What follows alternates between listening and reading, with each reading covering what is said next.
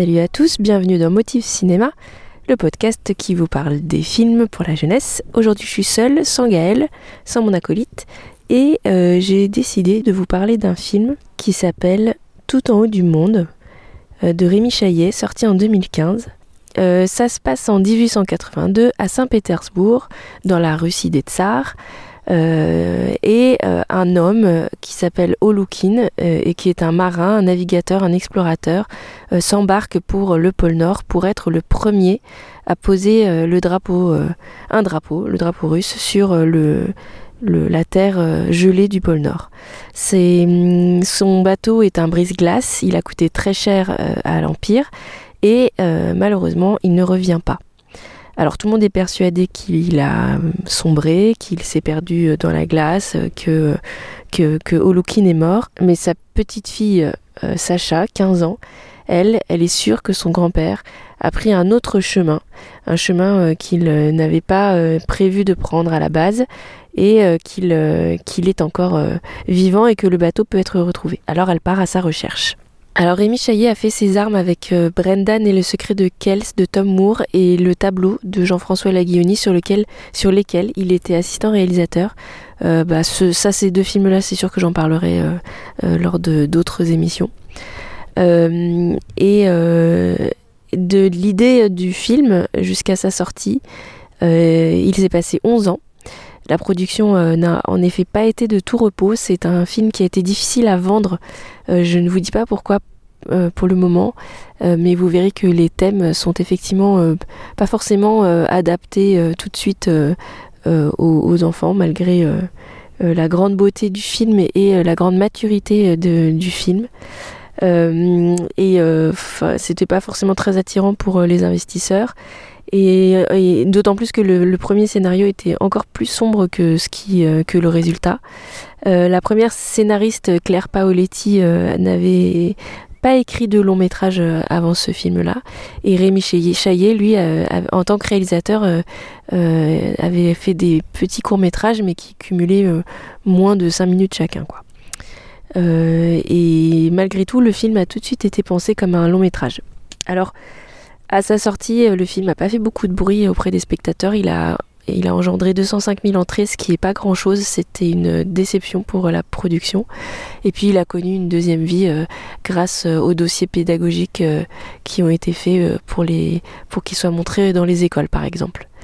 Le budget est assez faible, assez bas, c'est un budget de 6 millions d'euros et ça a influencé très fortement le style du film.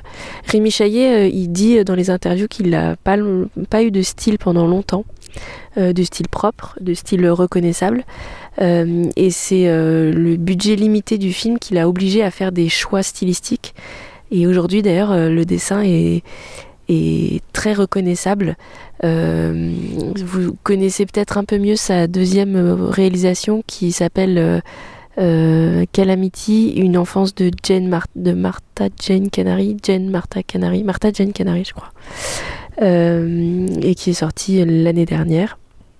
Ce style, c'est un style sans détail, sans contour, avec de grands aplats de couleurs, pas d'effet de relief ou de 3D des, le, l'un des choix, par exemple, stylistique, c'est que le, bateau euh, euh, sur lequel Sacha va s'embarquer, c'était au départ un trois-mâts. Ça voulait dire qu'il y aurait eu un équipage avec beaucoup trop de personnages à animer. Euh, le, bateau lui-même étant beaucoup plus imposant et, et, du coup beaucoup plus détaillé aurait été trop long à animer. Et donc du coup, ce trois-mâts s'est transformé en un brick, qui est un bateau plus petit et plus simple. Euh, voilà. Donc ces choix artistiques donnent au film un aspect très dépouillé. Euh, même la musique euh, qui est assurée par Jonathan Morali du groupe Sid Matters intervient assez rarement sur des scènes clés et, une grande part est laissée à l'ambiance sonore et au silence. Et d'ailleurs, le travail sur le son est vraiment très beau. alors, je vais rentrer dans les thèmes du film. Donc, si vous n'avez pas vu le film, je vous encourage à aller le voir. Euh, d'abord, et puis à revenir pour euh, euh, écouter ce que j'ai à dire, bien entendu.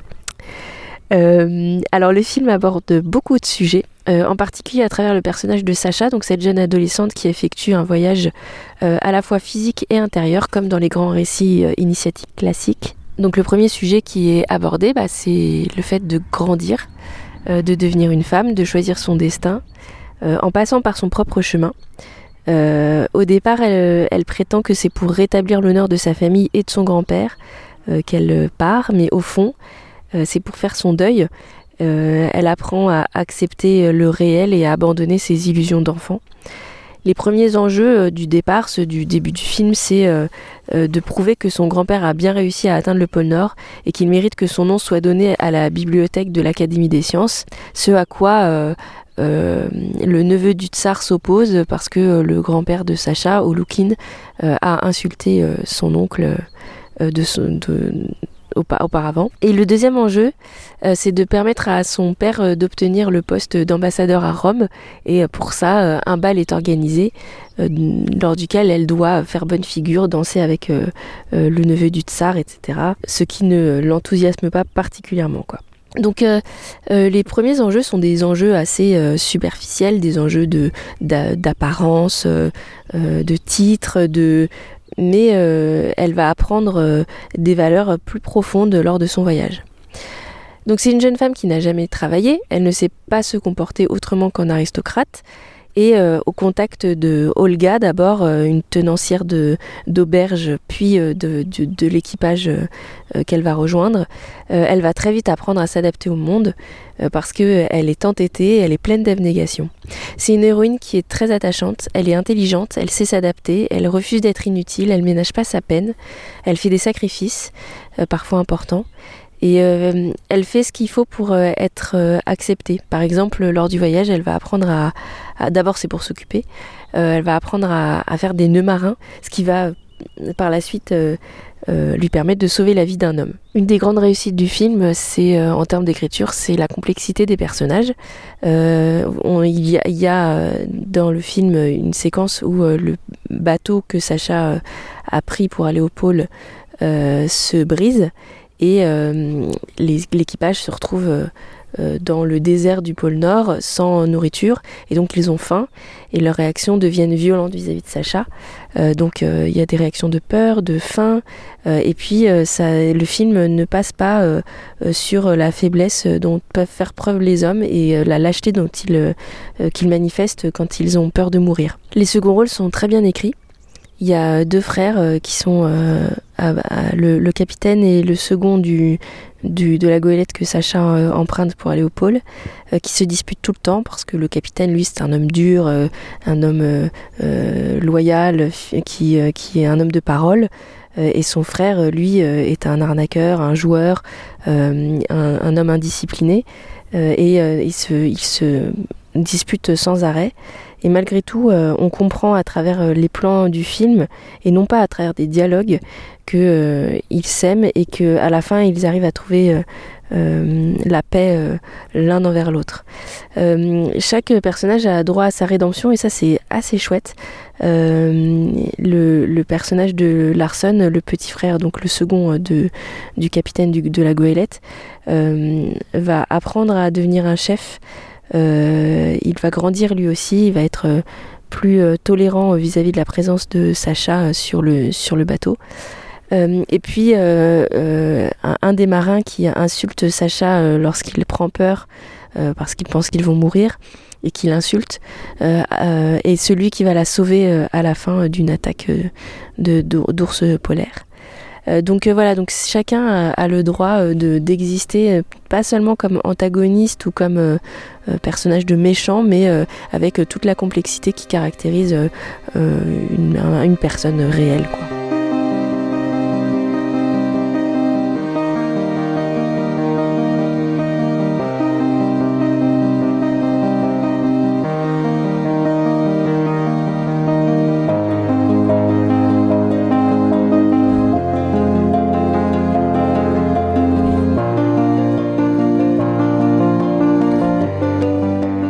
Alors si euh, vous êtes euh, un grand-parent et que vous montrez ce film euh, à vos petits-enfants, c'est parfait, puisque Rémi Chaillet, lui, dit qu'il est très intéressé par la relation entre les grands-parents et les petits-enfants.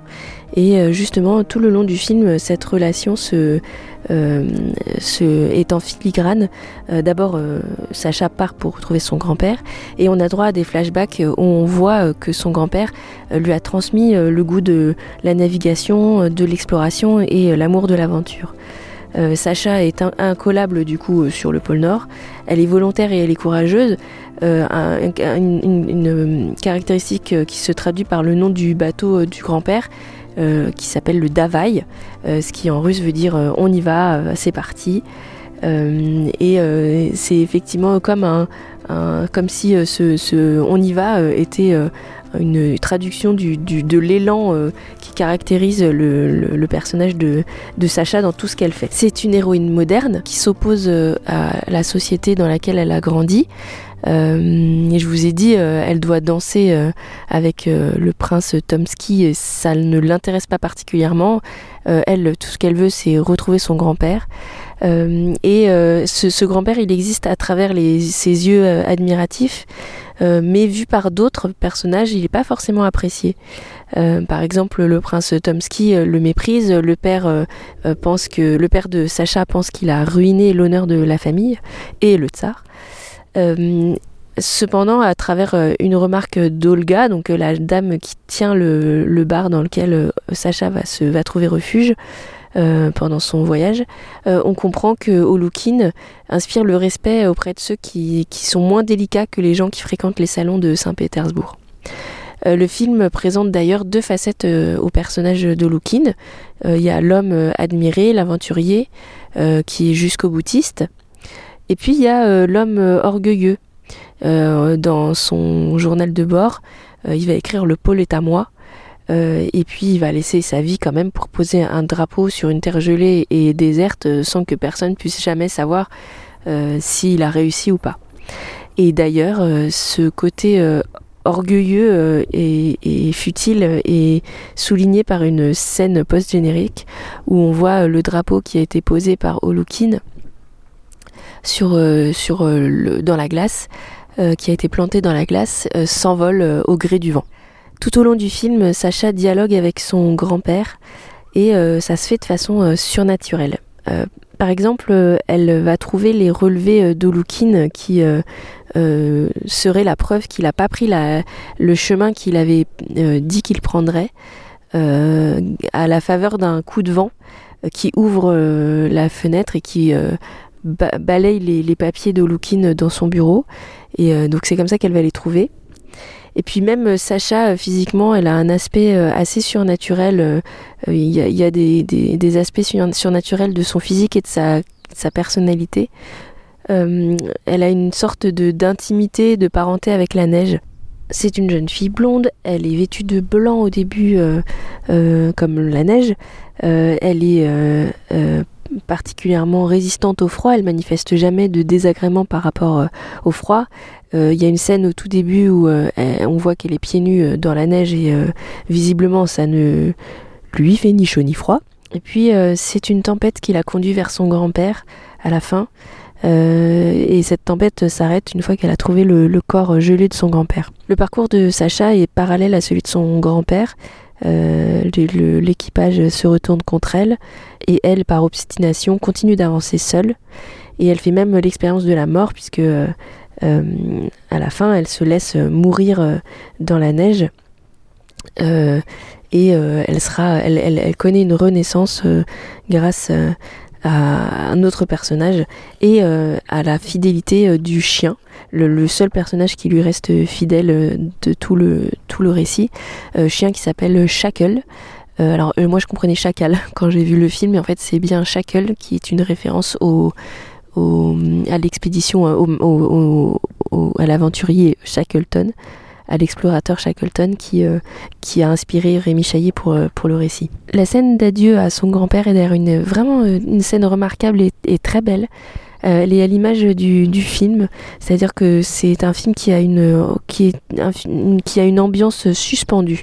Il y a une sorte de lenteur euh, de dans le rythme. On est vraiment euh, au, au, au, rythme d'une expédition polaire comme euh, s'il y avait euh, un engourdissement qui avait atteint le récit, quoi. Mais c'est pas chiant, c'est pas un film chiant du tout. C'est lent.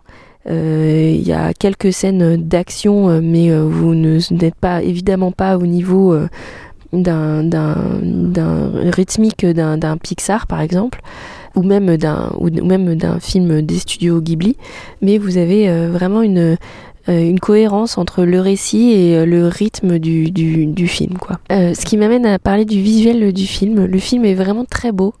Le premier plan est à l'image de ce vers quoi tend le film artistiquement. vous avez en fait un plan des fanions de couleurs qui décorent le, bateau du grand-père de Holukin et des cordages et des mâts euh, et derrière le ciel bleu avec euh, quelques nuages. Et en fait, euh, il n'y a pas de forme humaine. on, a, on a en fait que des formes géométriques. Et, et c'est ce qui va, c'est la façon dont va être composé le film. Chaillet a, a retiré euh, parfois euh, jusqu'à, a été jusqu'à la plus grande simplicité, euh, même dans la représentation des, des personnages. sur certains plans, ils sont même pas de visage, quoi. Vous avez juste des, des couleurs, mais pas de pas de, de dessin à proprement parler, du, de détails. Dans la composition, ça m'a rappelé parfois, certains plans m'ont rappelé parfois des, des, tableaux de Turner, du peintre Turner. Euh, et c'est très appuyé par le format scope qui a été choisi pour le film. Euh, c'est-à-dire, euh, vous avez un tout petit élément au milieu d'une immensité.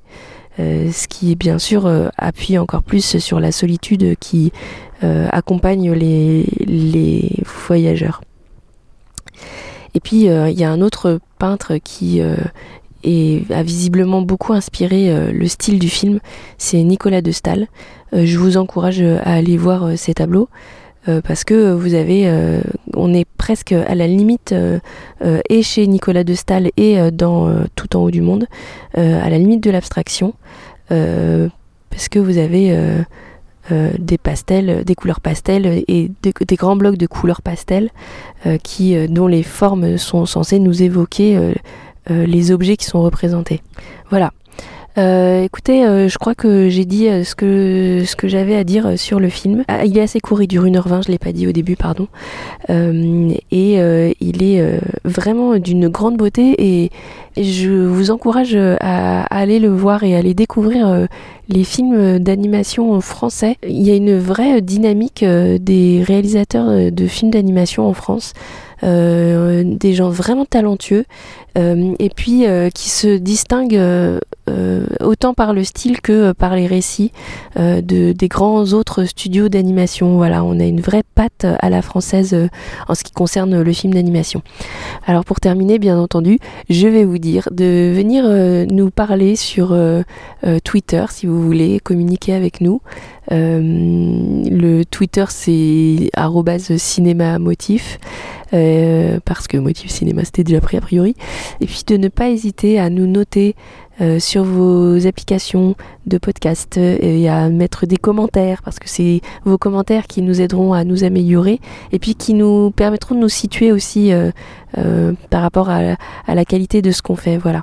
Et puis savoir aussi quelles sont vos attentes, même si on ne fait pas ça pour euh, répondre à une commande, mais parce qu'on aime euh, euh, parler de, des films pour, pour la jeunesse et pour les enfants. donc voilà, ne, ne, soyez pas timide, venez nous noter et on se retrouve la prochaine fois. À bientôt.